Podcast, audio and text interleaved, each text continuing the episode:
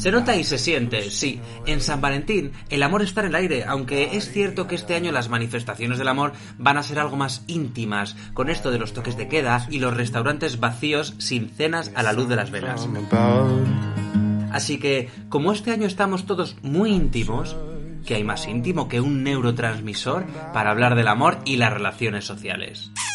Bienvenidos a Un Veterinario Divulgación Veterinaria, episodio 11. Love is in the air y los neurotransmisores.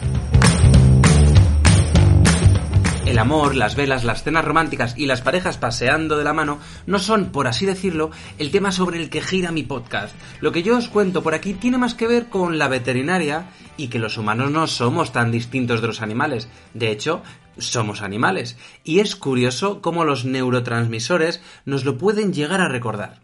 En el episodio de hoy vamos a hablar del amor que sienten nuestros impulsos nerviosos por los impulsos nerviosos de los perros. Una relación que se lleva gestando desde hace mucho y que tiene una trayectoria y duración mucho más extendida en el tiempo que la de los matrimonios más duraderos. Existe mucha literatura científica sobre las hormonas llamadas de la felicidad, entre las que están las endorfinas, la serotonina, la dopamina y la oxitocina. Muchas de ellas tienen que ver con el mecanismo biológico del enamoramiento. Ese mecanismo que nos quita el hambre, el sueño, nos hiperestimula y nos engancha a una persona. Pero no todo en esta vida va a estar dirigido por la flecha de Cupido. No, no, no, no. Las hormonas también tienen otro tipo de trabajitos que hacer. Que si estuviésemos todo el día mirando al horizonte pensando en nuestras amadas y en nuestros amados, pues el mundo no avanzaría. Que el mundo no se construyó dando suspiros al aire hoy vamos a hablar de literatura científica, sí, de algunos artículos que hablan del enganche que sentimos como humanos hacia los perros, eh, y del enganche que ellos sienten por nosotros. Es que esto es una maravilla de la evolución conjunta. Vamos a ver el primero. En el año 2003, JSJ Odendahl y R.A. Mindges publicaron un artículo en el que nos hablaban de que la neurofisiología correlacionaba lo bien que nos sentíamos juntos los humanos y los perros. En este estudio vieron que las concentraciones de algunas de estas hormonas de la felicidad aumentaban en ambas especies después de estar un rato juntas y recibiendo estímulos positivos. Pero es que además el cortisol, que es la típica hormona del estrés, disminuía en los humanos tras estas interacciones con los perros. Interesante, ¿no? Otros estudios nos siguen corroborando estos datos, como el de Paul Heber y Matt Chock, que nos hablan de que la presencia de perros, o sea, el estar con ellos, nos baja la frecuencia cardíaca y atenúa nuestro cortisol. Así que todo apunta a que sí, a que existe un posible efecto beneficioso asociado a esta interacción con animales. Otros investigadores han estudiado también el efecto que nosotros los humanos tenemos para los perros. Algunos de ellos llegan a conclusiones muy reveladoras con respecto a que nosotros también atenuamos su estrés.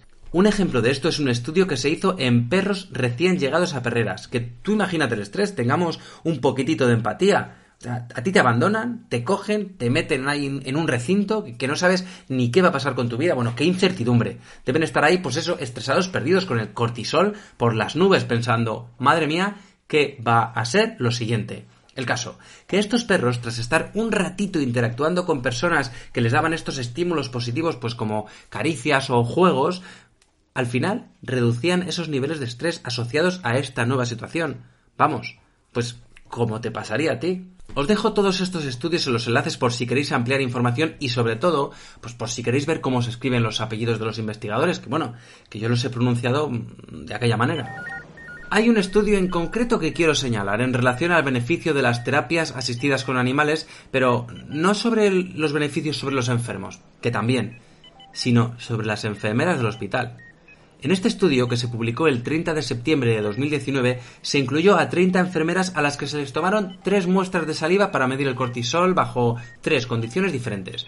La primera, durante un proceso normal de trabajo, sin pausas, ahí, trabajando a piñón.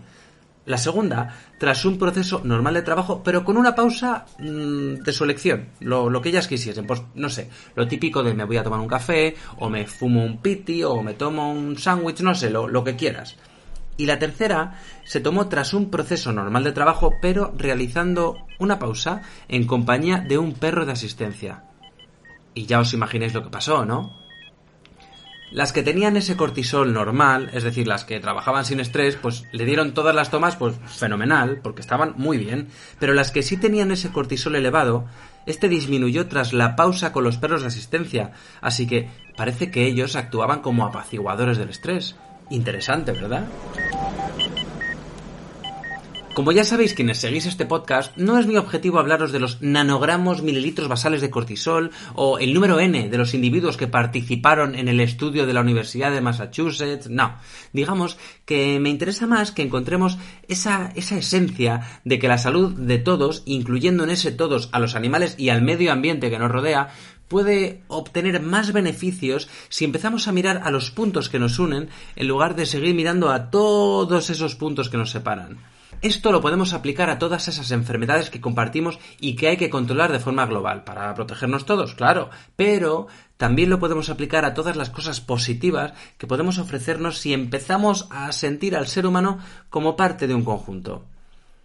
Y claro, después de tanta hormona de la felicidad y el enamoramiento, no puedo irme sin desearte en estos días un feliz San Valentín a ti, a los animales que te rodean eh, y a vuestros neurotransmisores porque ellos ya saben que nosotros también somos animales y nos dicen a gritos que cuanto antes lo aceptemos, mejor nos irá.